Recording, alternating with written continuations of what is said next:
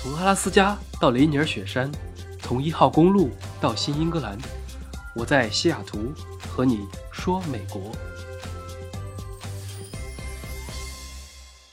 Hello，大家好啊，好久不见。最近日夜颠倒，有些美国那边的工作要处理，比较忙，所以晚更新了一周。另外，我隔离以及自我健康管理期结束之后啊，上一周就一切正常了，也就彻底放飞自我了。家庭聚会，朋友各种约。基本上每天都在外面吃饭，所以也没有时间来更。今天那就趁着周日夜里啊，夜深人静，终于可以录一期了。今天的主题是什么呢？前两周有个事件刷屏了，叫做“硅谷渣男”，也有人说是美国版的林生斌。这个事件在北美华人圈几乎人尽皆知，甚至都已经传到了国内啊。朋友圈不少人也都纷纷转发表达愤怒啊，更有不少女性直言。为了防止类似事件发生在自己身上，已经在找律师写遗嘱了。那这两天事件中的两位老人在休息了数日之后，也发布了一篇文字，回应了之前大家所关心的一些问题，所以也有了一些后续的发展。那这件听起来冷血凉薄又匪夷所思的家庭纠纷到底是怎么一回事？最近又有什么最新进展？今天这期我们就来讲一下。事情的起因是几周之前的一封公开求助信，写信人是前脸书程序员啊，北邮计算机系的硕士校友，已故的一位叫做邓女士的朋友。他在网上为邓女士的父母众筹从美国回中国的机票钱。这个事件的女方是姓邓，我们后面就称之为邓女士啊，七四年生人，过世的时候四十七岁。男方是其老公，姓于。那这位朋友称，邓女士于去年五月因患癌症过世。那邓女士和这位于某是北邮读研究生期间的同学，两人结婚二十年，一个在脸书，一个在谷歌，育有两个孩子。那邓女士的病情属于发展的十分快，不到一年便撒手人寰，朋友去探访都没能见着面。饶是这样，邓女士在五月份才过世。她的老公于某没过几天便再婚，并且新老婆七月份从中国飞到美国的时候已经怀孕，那相当于他们已经早就开始了。那于某呢，一直也没有为这位亡妻购买墓地，居然就把骨灰埋在了自家前院里面。那这些还没什么，重点在于邓女士的父母在女儿临终前是从中国赶到美国照顾了她两个月。那老人在国内的退休金也不多，以前工作的厂子早已破产，身上没有太多钱。那这位前女婿啊，迅速的新婚倒是没什么，但是他不肯出钱给二老买回国的机票，并且叫来警察上门驱逐两位前岳父母。而且由于邓女士的遗产全部留给了丈夫和孩子，由于某进行管理，所以这位邓女士的父母也拿不到一分钱，就导致滞留在美国，没有办法回国。那这位发信人是邓女士的朋友，他也是带着一个很克制的情绪，陈述的比较简略，但是还是在文字中忍不住的直斥这位于某是一个渣男。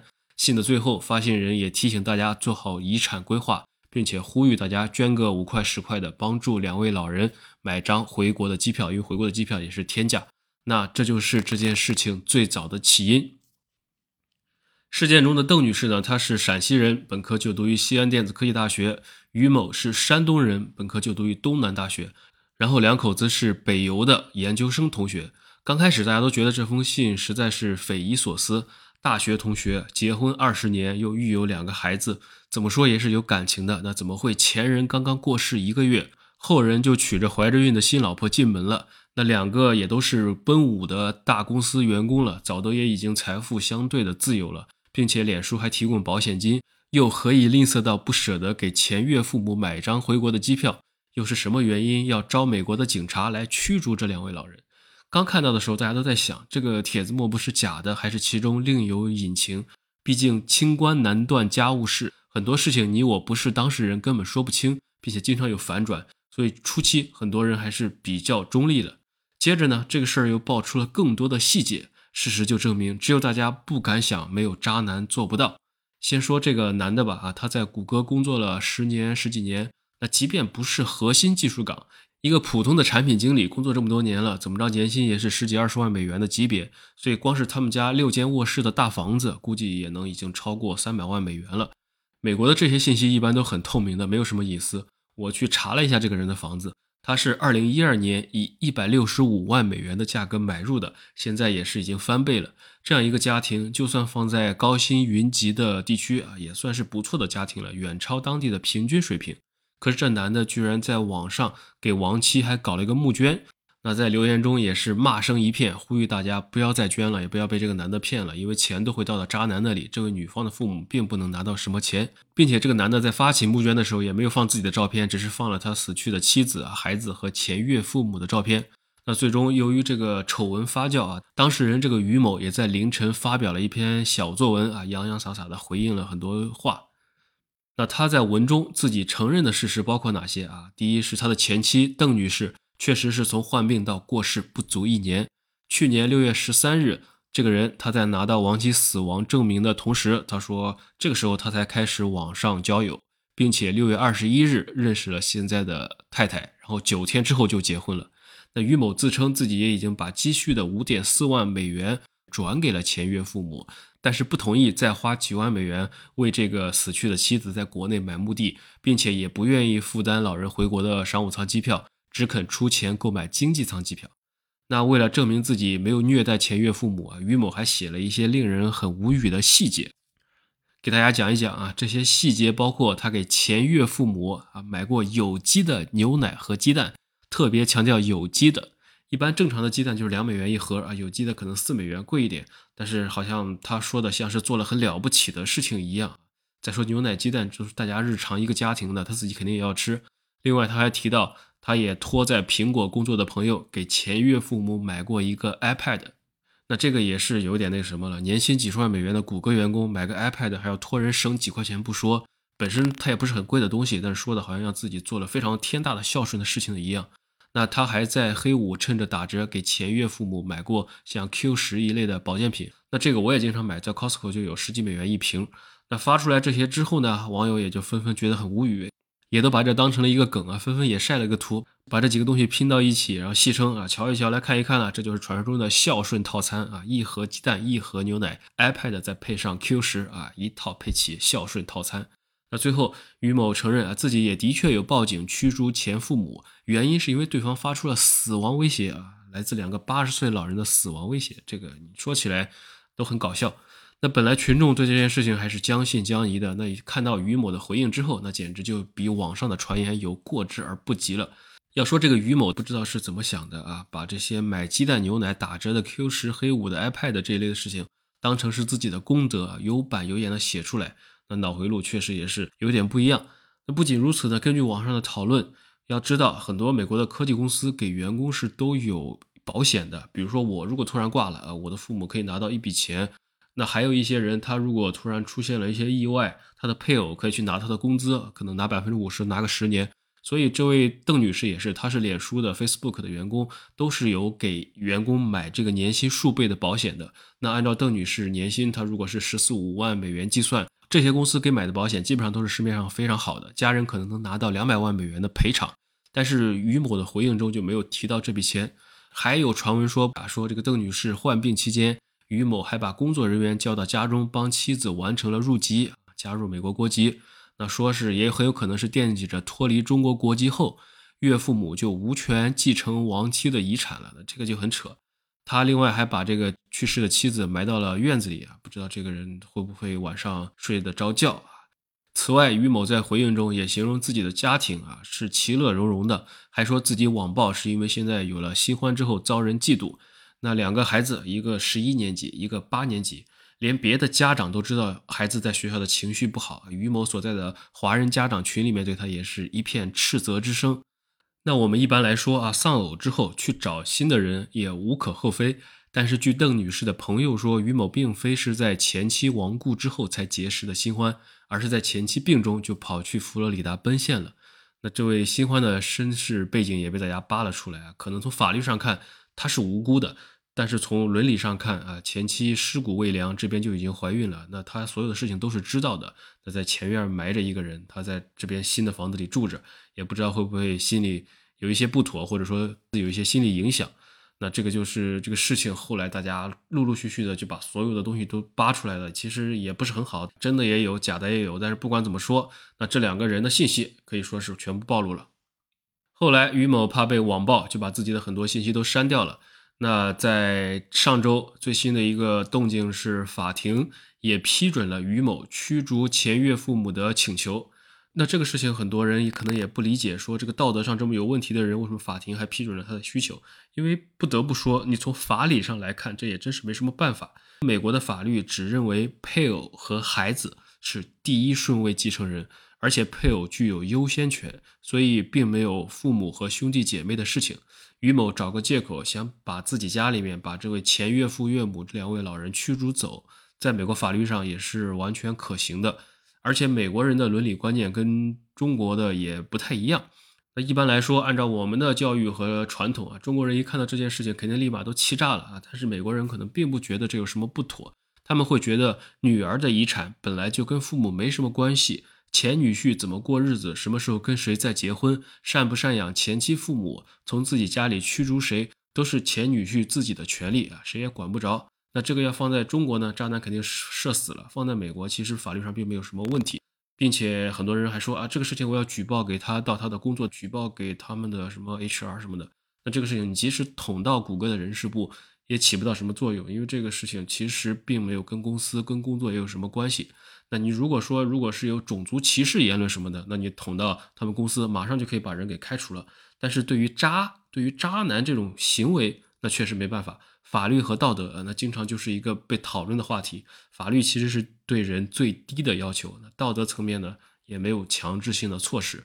因此，这个事很多人能做的也就只有帮忙骂一骂渣男，出口气，然后网上转一转，使劲谴责一下这个人，再或者就是帮老人来解决后续的一些诉求和一些问题了。那弯曲这件事，如果我们放掉情绪不谈啊，如果我们冷静下来，最让女性扎心的，莫过于遗嘱规划的重要性。据说邓女士生前还问过父母要不要给他们留些钱，父母说不用，还是留给孩子吧。那这个也是大家都可以理解的，这人之常情。尤其中国父母肯定是都想把最好的留给下一代或者再下一代。那再加上邓女士以为自己的丈夫不会不管老人，所以也没有把父母的名字写进他的一些财产的信托之中。那如今搞成这个样子，肯定也绝非是王者意愿。以前在之前有林生斌那个案例中。不少人也提到过遗嘱规划的问题，这件事就是自此之后又是引发了一轮发酵和思考。那这个事情发生之后，我看身边好多人都开始去看他的保险了，看一看以前写的受益人是谁，现在要不要考虑改一改？那我们每个人说起来，其实不仅是财富的使用者，不管你是呃两万块钱、二十万块钱，还是有很多钱，都不仅是使用者，更是财富的管理人。那这个也需要做好包括遗嘱在内的很多财务规划。普遍来说，大家都不喜欢提这个话题，觉得不吉利或者太见外，没必要。但这个可能也是每一个人一生中的一个必修课。一般来说啊，遗嘱会分为两个部分，一部分是财产规划，另一部分呢是指定一个人在自己失去意识之后代替自己做出决定。那这件事之后，据说美国这边很多咨询遗嘱和信托的业务都猛增，那律师都忙不过来了。那这个也可能是段子。但身边确实很多人都重新去看了看自己的整个的这么一个规划。如果我们从来没有想过这个问题啊，不如也可以趁这件事情来想一想，或者说有几件事情可以立刻来做。首先，第一个。可能就是盘点一下自己的资产和债务啊，了解遗产法，确定遗产受益人。你可能觉得我就几万块钱，没什么好看的，但是可能你还有房子啊，还有债务啊，还有保险的赔付啊，还有公司的赔付等等，很多知识属于就是平时完全没有什么用，但是能真正用到的时候，关键一次就够了。尤其是如果你在美国，有时候不能用中国的思维来看事情和做事情。比如说，中美遗产法很大一块的区别，就是在没有遗嘱的情况下啊，法定继承人，中国是将父母、配偶、子女共同列为第一顺位继承人，也就是说，这些人可能会平分。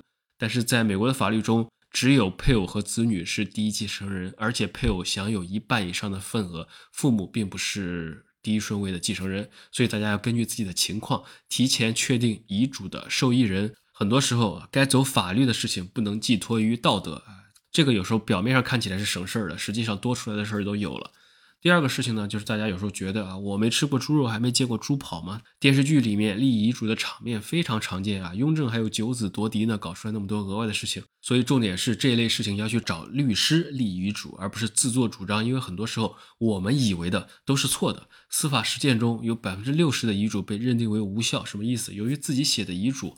很多时候不满足法定形式和内容，最终就会被判定为无效。那继承人围绕遗产展开争夺，或者什么兄弟姐妹这种产生矛盾的案件都屡见不鲜。吝啬几百块钱的律师费，令自己和家庭付出很多额外的代价。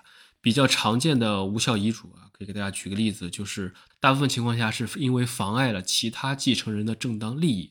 比如说某某某，他留了一个遗嘱。遗产留给老大和老二，没提老三的事情，那老三就可以提出质疑：子女都有平等的继承权，凭什么没有我的份啊？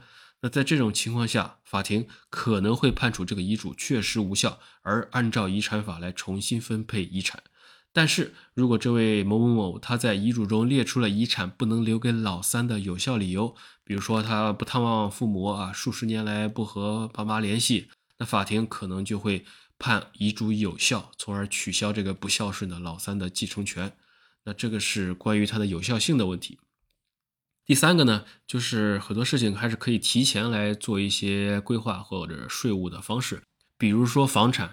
那么有时候是可以计算一下啊，赠送、买卖、过户哪种传承方式最合适。这个事情不是说到了年纪大了才需要考虑啊，不管我们是作为子女还是作为父母，其实都可以想一想，因为最简单的原因大家都知道。买房子的时候，有时候有些契会税的优惠啊。美国买房的时候，不同的主体资本利得税怎么收，然后卖房的时候得到的那些收益该怎么交税，以及一个人一生有多少赠与额度等等，其实都研究一下，我觉得这些还是有意思的，虽然暂时用不上。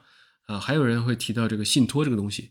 那引用网上的文章，那信托是一种很好的财产传承方式，有钱的很多人都在用信托。但是就我所知，国内的很多银行还没有把这项服务提供的很好。而信托的好处，最重要的就是指定专人专用的钱，别人动不了，而且可以延期缴税。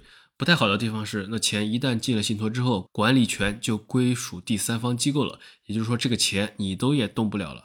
在国外，一般来说，资产要超过三百万美元的家庭才会去做信托，因为钱不多的话，不值当的，你还不够交管理费的。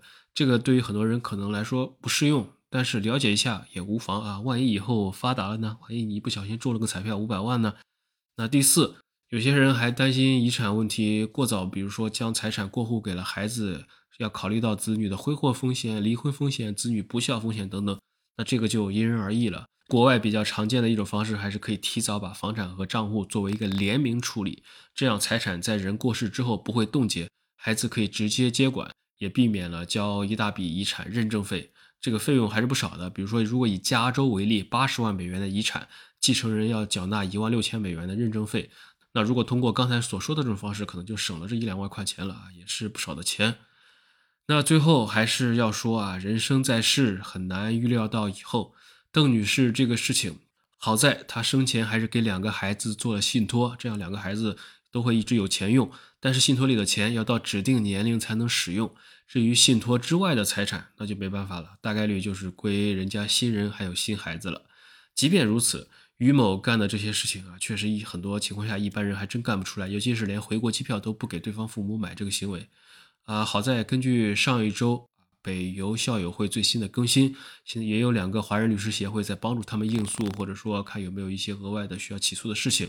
还有女主的生前好友、邻居们、各种校友会以及很多善良的大众都在继续关注这个事情。之前也帮他们开了一个众筹，那从三月十四号到三月二十号啊，这么短短的几天，已经收到了大概六万八千美元的捐款，可以足够支付两位老人回国和后面的事情了，所以暂时也暂停了这个募捐。最后这件事情啊，不管它最终走向如何，想起来还是让人非常的唏嘘的。甜言蜜语的眼前人真的凉薄起来的话，谁也拦不住。说到这里啊，突然想起来，记得中学的时候，我们学校有个早读的习惯，大概半小时的时间啊，所有人会在教室里面大声朗读或者背诵啊，有人读英语，有人背语文，大家哇啦哇啦，声音都很大，谁也互相就听不见。当时我在大声地读一篇文言文，叫做《项籍宣志》啊，明代归有光写的。里面结尾写道：“庭有枇杷树，吾妻死之年所手植也。今已亭亭如盖矣。我居然不自觉的也是泪流满面啊！不是我矫情，而是那种读书环境下的沉浸。这个大概是我当年十来岁的时候对古人感情世界里睹物思人的最深刻的一个印象。那放到现在啊，弯曲渣男把前妻的骨灰埋到了前院，这个事情一出来，当时我第一反应就是想到了这篇文章。那古代有枇杷树下思亡妻啊，其后六年不长居；今有渣男前院埋尸骨，新欢无缝搬新居。可怜邓女士过世的时候，还在欣慰自己没有遗憾。那二十年的婚姻落得如此结果，这一生终究还是错付了。最后呢，就只能祝愿大家珍惜对的人，好聚好散。道德层面无法被审判，只能被谴责，但是至少可以当个好人。那这些就是前两周吵得沸沸扬扬的弯曲渣男的事情。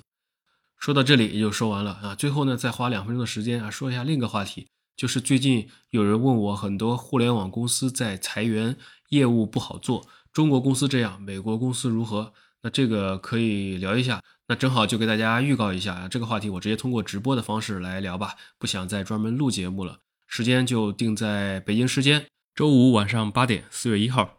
我已经在评论区置顶了预告，大家可以点击链接预约。如果你打不开，可以更新一下这个 app，应该就可以了。另外，如果你的行业最近也有什么变化，也可以私信我，可以作为发言嘉宾啊，聊个三五分钟。那好了，这期就先到这里。喜欢记得关注、订阅，多多点赞、评论。我们就过几天再见。